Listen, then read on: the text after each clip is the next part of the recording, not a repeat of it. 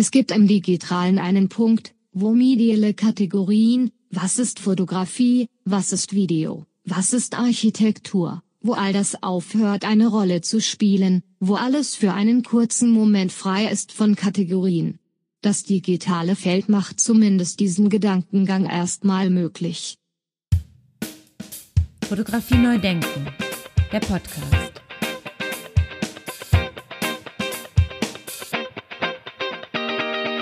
Ja, sehr interessanter Gedanke, frei zu sein von Kategorien. Was ist Architektur? Was ist Fotografie? Was ist Video? Wo all das aufhört, eine Rolle zu spielen. Ja, das war ein Auszug aus der Arbeit No Manifesto vom Dark Taxa Projekt. Komplett zu hören ist die Arbeit in meinem Podcast Nummer 61. Viele weitere Arbeiten der Dark Taxa Projektgruppe zeigen wir seit dem 23.11.2023 in Regensburg in der Städtischen Galerie im Lernbeutel im Rahmen des Internationalen Festivals fotografischer Bilder. Eingeladen vom Internationalen Festival fotografischer Bilder und kuratiert von mir und Michael Reisch. Ja, herzlich willkommen zu einer weiteren Episode von Fotografie Neudenken, der Podcast. Mein Name ist Andy Scholz. Auch jetzt zwischen den Jahren und direkt nach Neujahr ist die Ausstellung geöffnet und bietet sicher eine schöne Gelegenheit, einen Ausflug in die Städtische Galerie im Lernbeutel in Regensburg zu machen, um sich die Ausstellung mit dem Titel Dark Taxa Projekt The Regensburg Constellation anzuschauen. Die Ausstellung ist noch bis zum 4. Februar 2024 zu sehen. Ja, lehnen Sie sich noch ein bisschen zurück, lehnt euch ein bisschen zurück, denn heute möchte ich noch einmal intensiver auf die Ausstellung eingehen, an der die Taxa Projektgruppe und wir mehr als ein Jahr gearbeitet haben. Mehr als eine Tonne Material wurde überall in Deutschland abgeholt und zusammengetragen, dann in den Ausstellungsraum gebracht und aufgebaut. Über 100 Meter Aluminiumstangen sind verbaut worden, 32 künstlerische Arbeiten haben wir installiert und an das Gestänge befestigt und mehr als 60 Scheinwerfer ausjustiert. 16 KünstlerInnen aus New York, London, Antwerpen, Berlin, Frankfurt, Leipzig, Düsseldorf und Köln haben Arbeiten zur Verfügung gestellt. Alle 16 KünstlerInnen gehören zu der Dagtaxa Projektgruppe. Ja, die beteiligten Künstlerinnen sind Ralf Brück, Raphael Brunk, Heather Dewey Hagborn, Philipp Goldbach, Alex Grein, Spiros Hadjianos, Fabian Hesse und Mitra Wakil, Achim Monet, Johannes Post, Michael Reisch, Anna Riddler, Ria Patricia Röder, Aaron Scher, Björn Siebert und David Young. Die 16 KünstlerInnen der Gruppe arbeiten mit digitaler Fotografie, digitaler Bildbearbeitung, CGI, Motion Capture, 2D, 3D, 4D Software, Scanografie, 3D-Scanning, KI, Deep Learning und so weiter und so weiter. Oder eben Hybrid mit Mischformen dieser äh, Verbindungen. Taxa können also fallweise auch Werke sein, die nicht mit digitalen Werkzeugen ausgeführt, aber sozusagen digital konstituiert sind. Auf der Darktaxa Projekt Webseite unter http www.darktaxa-projekt.net ist folgendes zu lesen. Ich zitiere. Wir verstehen Fotografie als vernetztes und global vernetzendes Kommunikationsmedium und als, als, als eine sozial wie politisch relevante Praxis. Mit dem Begriff Fotografie wurde immer schon ein Spektrum unterschiedlicher älterer und aktueller Bildgebungsverfahren bezeichnet, die auf kulturell komplex kodierten Sehmodellen und Blickregimen basieren. Technisch-optische Apparate, chemische Prozesse und Programme ebenso wie Formen der Bildhandlung und des Bildgebrauchs, die entweder in die Fotografie integriert wurden oder sich neu mit ihr herausgebildet haben und im digitalen Raum weiter mutieren. Die Grenzen also zum Bewegtbild, zur Animation, zur Skulptur, Programmierung und Performance sind fließend. Der traditionell dehnbare Begriff erscheint heute unscharf wie nie. Nachzulesen auf der darktaxa.projekt Projekt.net-Seite. Ja, für uns, für das internationale Festival fotografischer Bilder, war schon sehr schnell klar, dass spätestens seit der Entwicklung des Smartphones die kulturelle und gesellschaftliche Struktur unseres Alltags maßgeblich geprägt sein wird von fotografischen Bildern, indem wir sie zum Beispiel wie Sprache verwenden. Sie begegnen uns ja täglich überall. Kein anderes Ausdrucksmittel ist gegenwärtiger als fotografische Bilder und bildgebende Verfahren. Letztere prägen in den vergangenen Monaten die Diskussion im Zusammenhang mit den sogenannten KI-generierten Bildern und Texten und führen dazu, dass nicht nur über die Möglichkeiten der Fotografie, sondern auch über den Fotografiebegriff selbst neu nachgedacht wird.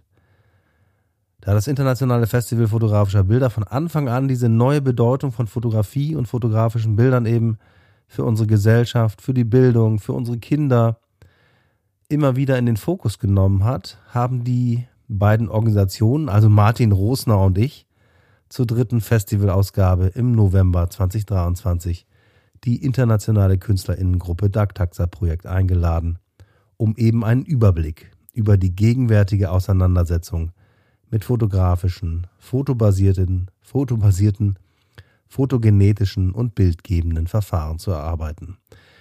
Der sogenannte Fotografiebegriff wird dabei auf den Kopf gestellt und in Frage gestellt. Dagtaxa-Projekt lotet Grenzen, Möglichkeiten und Verfahren aus. Wir sind sehr stolz darauf, dass wir die Dagtaxa-Gruppe zu Gast in Regensburg haben. Es gibt in der Ausstellung ein Handout, das man sich auch runterladen kann auf unserer Webseite zur Hauptausstellung. Ich möchte aber hier mal alle Arbeiten kurz vorstellen, die in der Regensburger Ausstellung mit dem Titel, Titel Dagtaxa Projekt The Regensburg Constellation zu sehen sind. Ja, fangen wir mit einer Videoarbeit an, die als Gruppenarbeit zu verstehen ist und aus, aus der ich immer wieder Soundzitate entnommen habe, wie zum Beispiel am Anfang dieser Episode oder in Episode 61 von meinem Podcast. Da sind einige Zitate aneinandergereiht. Es geht um die Arbeit Dagtaxa Projekt No Manifesto Audio Video AI Generated oder AI Generated Video. 31 Minuten 42 Loop NFT 2022.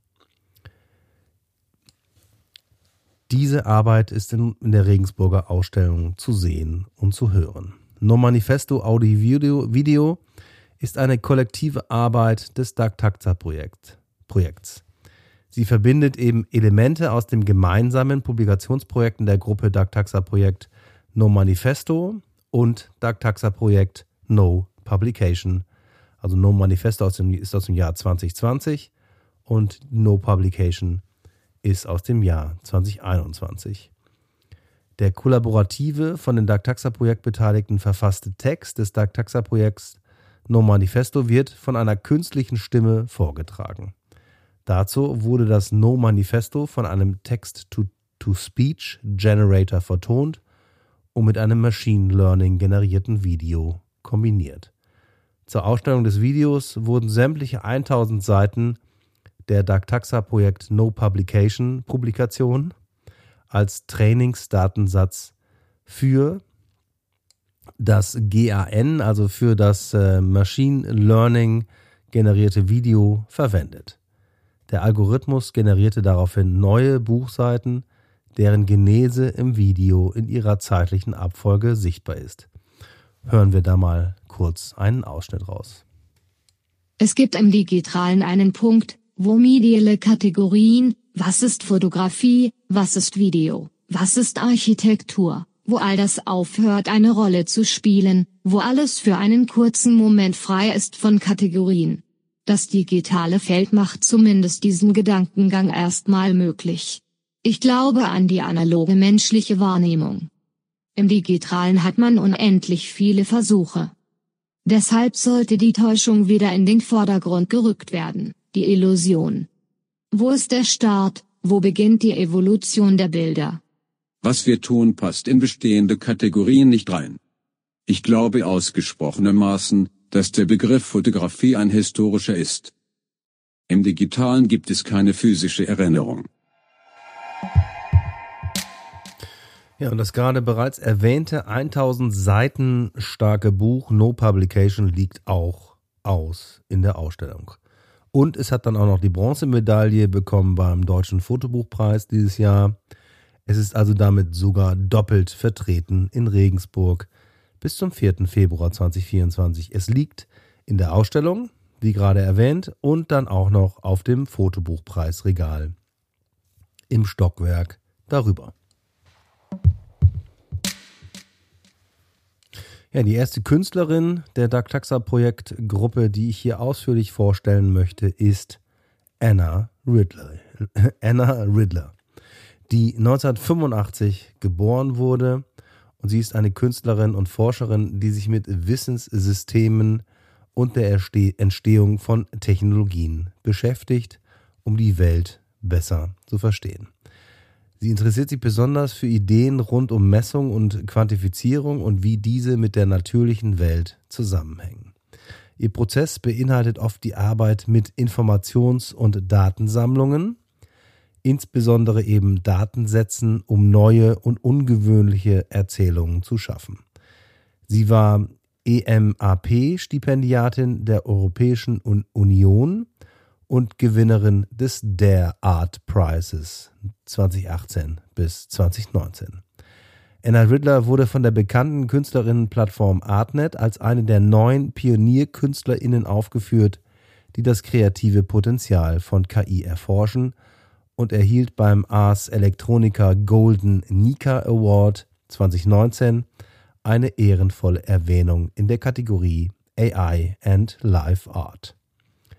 Für ihre Arbeit zu Datensätzen und Kategorisierung wurde sie 2019 zudem vom Designmuseum für die Auszeichnung Beasley Designs of the Year nominiert. Sie lebt und arbeitet in London in Großbritannien. In der Ausstellung ist eine Arbeit von ihr zu sehen mit dem Titel The Black Tulip. Custom Smart Contracts, AI Generated Video, 30 Minuten. Ja, Anna Riddler arbeitet schon seit Mitte der 2020er Jahre mit Programmierung und, und künstlicher Intelligenz. Sie beginnt ihren Arbeitsprozess mit einem sogenannten GAN oder GAN, also einer Generative Adversarial Network, also einem KI-Tool, das in digitalen Bildern Muster erkennen, diese Muster erlernen und auf dieser Basis neue ähnliche digitale Bilder erstellen kann.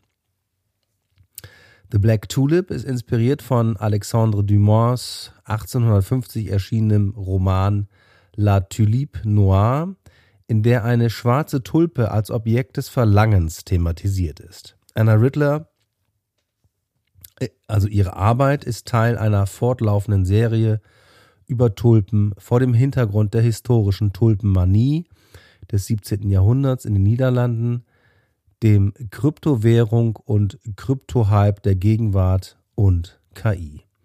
Sie arbeitet mit einem Datensatz von selbst fotografierten Bildern echter Tulpen, den sie 2018 erstellt hat, erzeugt aber mit Hilfe der KI eine fantastische biologische Unmöglichkeit, denn rein schwarze Tulpen existieren nicht. In Züchtungen lässt sich nur ein dunkles Purpur erreichen. Die KI-generierten Bilder werden wiederum mit Hilfe von KI zu einem Video animiert, das wiederum als NFT festgelegt und dann in den digitalen Kunstmarkt eingebracht wird.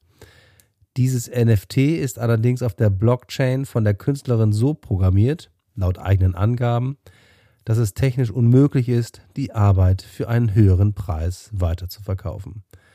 Die auf dem NFT-Markt üblichen Spekulationsmechanismen werden also so einerseits thematisiert und andererseits ausgehebelt. Außerdem hat Riddler durch weitere Blockchain-Programmierung erreicht, dass die Arbeit ausschließlich auf der von ihr selbst erstellten Webseite thebblacktulip.bit gehandelt werden kann.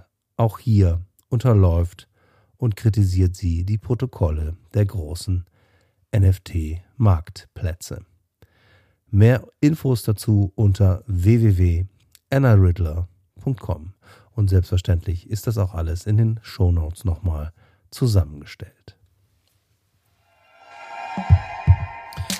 Ja, der zweite Künstler auf meiner Liste ist Raphael Brunk. Raphael Brunk wurde 1987 geboren und lebt und arbeitet in Frankfurt am Main.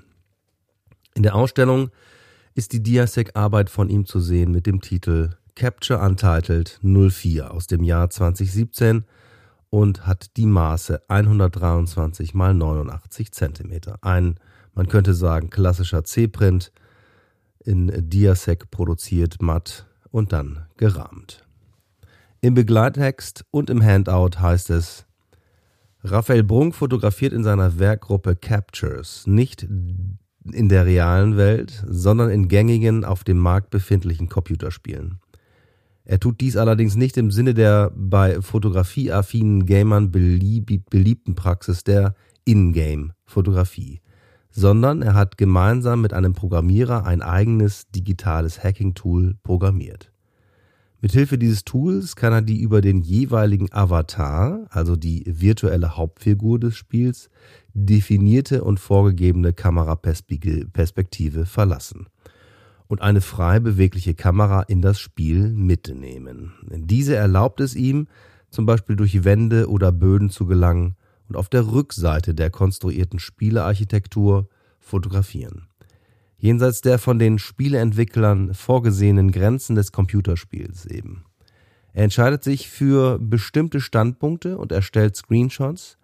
Hierbei werden allerdings für jedes finale Foto, zu dem Brunk sich entschließt, mit einem weiteren selbstprogrammierten digitalen Tool 400 Full HD Screenshots zu einem einzigen Bild zusammengerechnet, um eine möglichst hohe und druckfähige Auflösung zu erzielen. Diese finalen Bilddateien, diese zusammengebauten Screenshots werden in manchen Fällen digital bearbeitet und schlussendlich als Lambda-Prints ausgedruckt und im Diasec-Verfahren matt ordentlich produziert.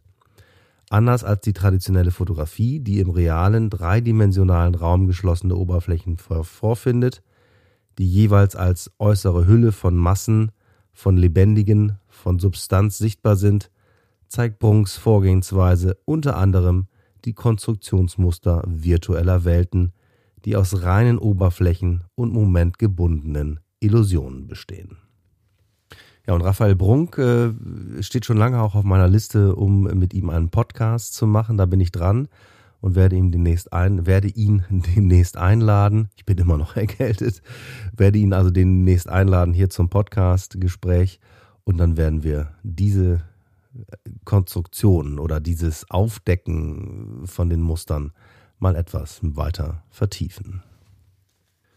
Ja, und kurz noch zu Raphael Brunk selber. Wie ich eingangs schon erwähnte, er ist Jahrgang 1987, studierte von 2007 bis 2013 Politikwissenschaft, Philosophie und Psychologie an der Universität Koblenz-Landau und ging dann anschließend an die Kunstakademie in Düsseldorf und studierte dann ab 2013 bei Andreas Gurski. Er schloss das Studium dann fünf Jahre später, 2018, als Gurski-Meisterschüler ab. Er lebt und arbeitet in Frankfurt am Main.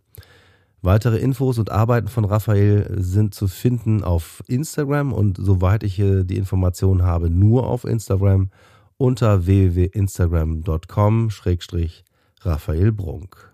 Also at Raphael Brunk bei Instagram einfach eingeben. Und all diese Informationen sind in den Shownotes zum Anklicken aufbereitet.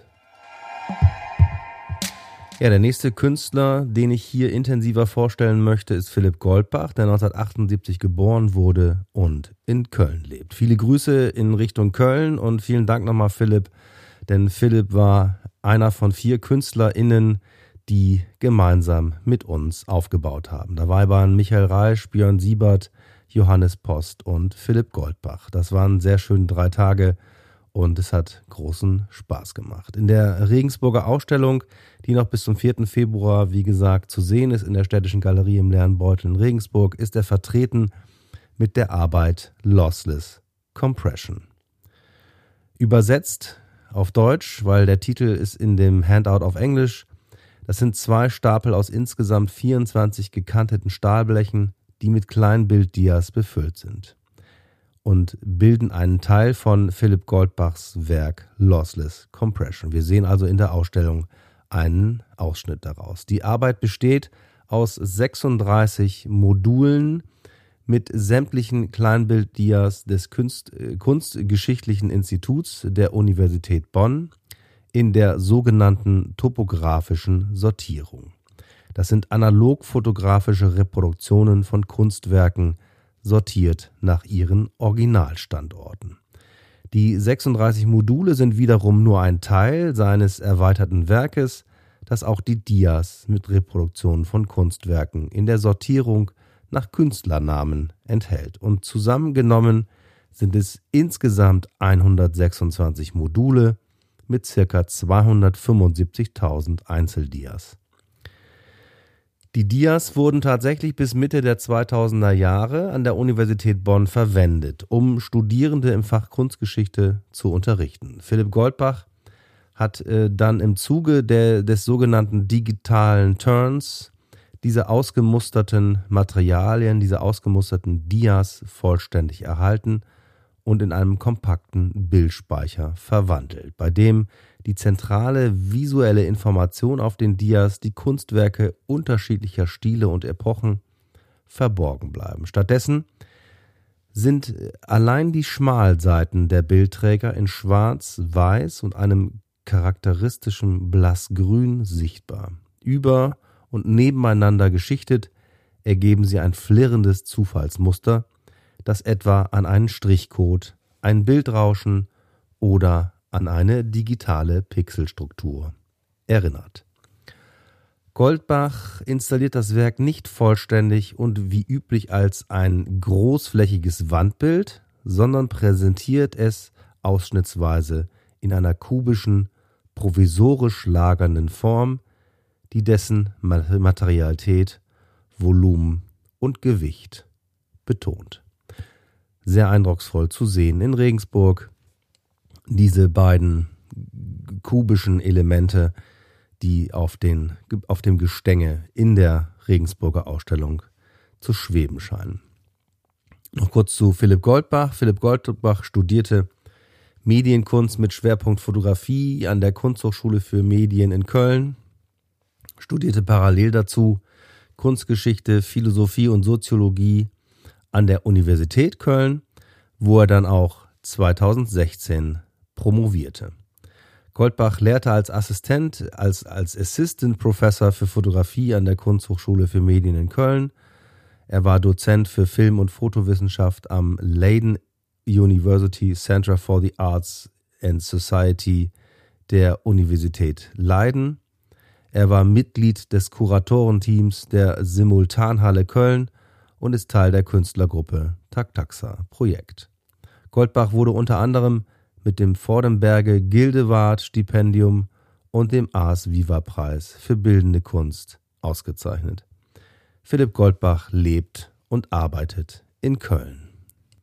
Und auch dieses interessante künstlerische Werk würde ich gerne weiterhin äh, oder noch tiefer vertiefen sozusagen und bin da dran, Philipp Goldbach zu einem Podcast hier einzuladen, sodass wir da noch nähere Informationen bekommen und da noch etwas tiefer einsteigen können. Da freue ich mich schon drauf.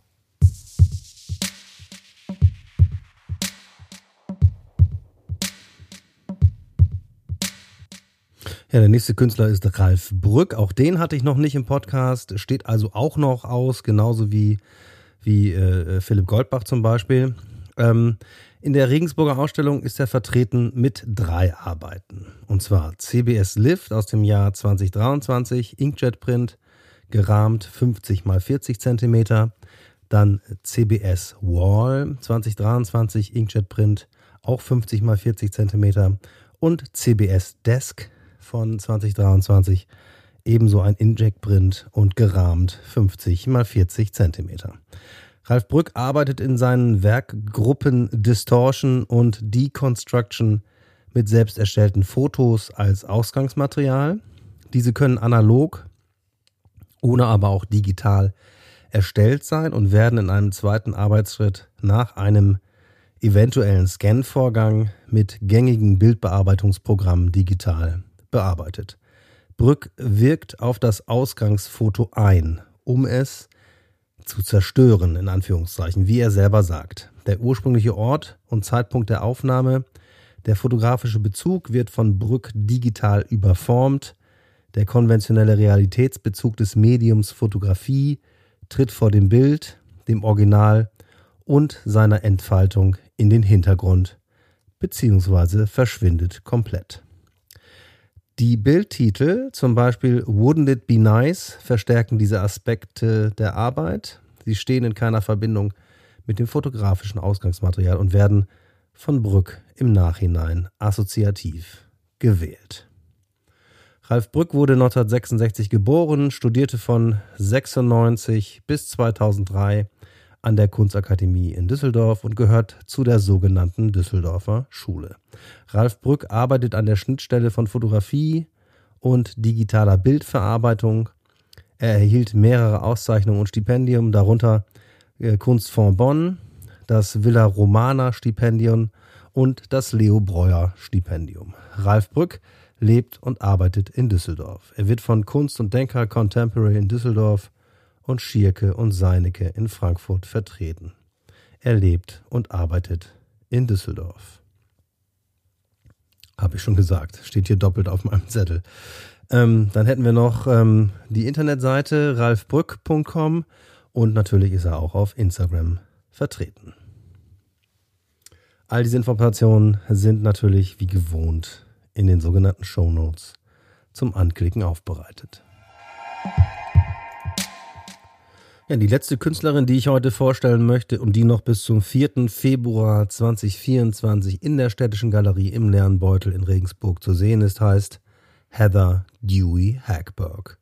Sie ist Jahrgang 1982 und lebt in New York. Die Arbeit, mit der sie vertreten ist, ist in der Regensburger Zusammenstellung. nochmal. Die Arbeit, mit der sie vertreten ist, in der Regensburger Zusammenstellung, ist aus dem Jahr 2019 und trägt den Titel How Do You See Me? Es ist ein Video mit einer Länge von 6 Minuten und 4 Sekunden. In How Do You See Me nutzt Heather Dewey Hackbar künstliche Intelligenz und sogenannte GANs, Generative Adversarial Networks. Die KI-Algorithmen werden von der Künstlerin dazu eingesetzt, maschinelle Bilderkennungssysteme zu täuschen. Sie erzeugt mit Hilfe von selbstprogrammierten Algorithmen schwarz-weiße geometrische Bilder, die von Bilderkennungssystemen als Abbilder der Künstlerin gelesen werden. Dewey Hackberg versteht diese maschinengenerierten Bilder als eine Art von Selbstporträts. Ihr Gesicht kann aber nur maschinell erkannt werden. Nach menschlichen Maßstäben ähneln die erzeugten Bilder weder ihr noch irgendeinem anderen menschlichen Gesicht. Dewey Hackborg nutzt dabei sowohl allgemeine Gesichtserkennung als auch solche zur Erkennung ihres eigenen spezifischen Gesichts. Das Bildmaterial im Video zeigt den generativen Prozess zur Einstellung der Bilder, äh, zur, zur Erstellung der Bilder, die nach Hunderten von Arbeitsschritten von Gesichtserkennungsalgorithmen als menschliches Gesicht bzw. als Gesicht der Künstlerin erkannt werden. In einer ersten algorithmischen Untersuchung gekennzeichnet eben durch grüne Quadrate, findet sich ein Muster dafür, was ein Gesichtserkennungssystem überhaupt als Gesicht definiert. In diesem Fall eine weiße ovale Form. Die zweite algorithmische Untersuchung, gekennzeichnet durch blaue Kreise, gibt einen Einblick in die Blackbox eines neuronalen Netzes, das darauf trainiert ist, Schlüsselmerkmale aus Gesichtern zu extrahieren. Heather Dewey Hackberg, Jahrgang 1982, studierte am Rensselaer Polytechnic Institute im Bundesstaat New York. Sie ist Artist in Residence am Exploratorium in San Francisco, Kalifornien. Vorstandsmitglied von DNA Now und Mitglied von Data and Society. Dewey Hackberg hat mehrere Preise und Stipendien gewonnen, unter anderem das interdisziplinäre Programm Art of Practice des Sundance Institute und den New Technology Art Award sowie vom äh, den New Technology Award vom Zebra Start Gent in Belgien. Und Dewey Hackberg ist Mitbegründerin von Refresh, einer integrativen und politisch engagierten Kooperationsplattform an der Schnittstelle von Kunst, Wissenschaft und Technologie. Sie ist außerdem Co-Leiterin der Forschungsgruppe Decolonizing Interactive Media an der NYU Abu Dhabi. Sie lebt und arbeitet in New York City. Weitere Informationen finden Sie und findet ihr unter www.deweyhackberg.com oder auf Instagram unter hdeweyh. All diese Informationen natürlich ganz einfach zum Anklicken in den Show Notes. Ja, und für alle aufmerksamen HörerInnen unter Ihnen und unter euch, das waren natürlich noch nicht alle Dark Taxa Projektgruppenteilnehmer. Da fehlen jetzt noch neun. Das waren jetzt die ersten fünf und die nächsten kommen im nächsten Jahr. Denn, das kann ich jetzt auch sagen, das war jetzt die letzte Folge. Ja, Dankeschön. Dankeschön. Das war sie. Die letzte Episode im Jahr 2023, nämlich die Nummer 143 meines regulären Fotografie Neudenken Podcasts und insgesamt die 193. Episode. Vielen, vielen Dank an alle fürs Zuhören, fürs Reinhören, fürs Mitdiskutieren, fürs Mitmachen fürs Dabeisein beim Deutschen Fotobuchpreis, fürs Vorbeikommen beim Internationalen Festival fotografischer Bilder und so weiter und so weiter.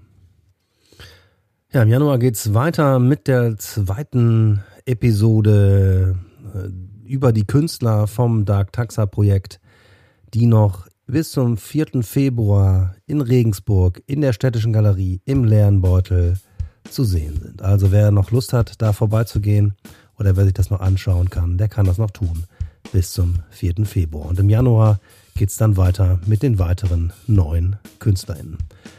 Vielen Dank fürs Zuhören. Bis zum nächsten Mal. Ciao, ciao.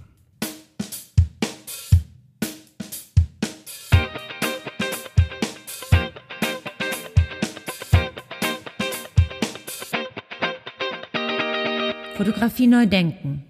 Der Podcast.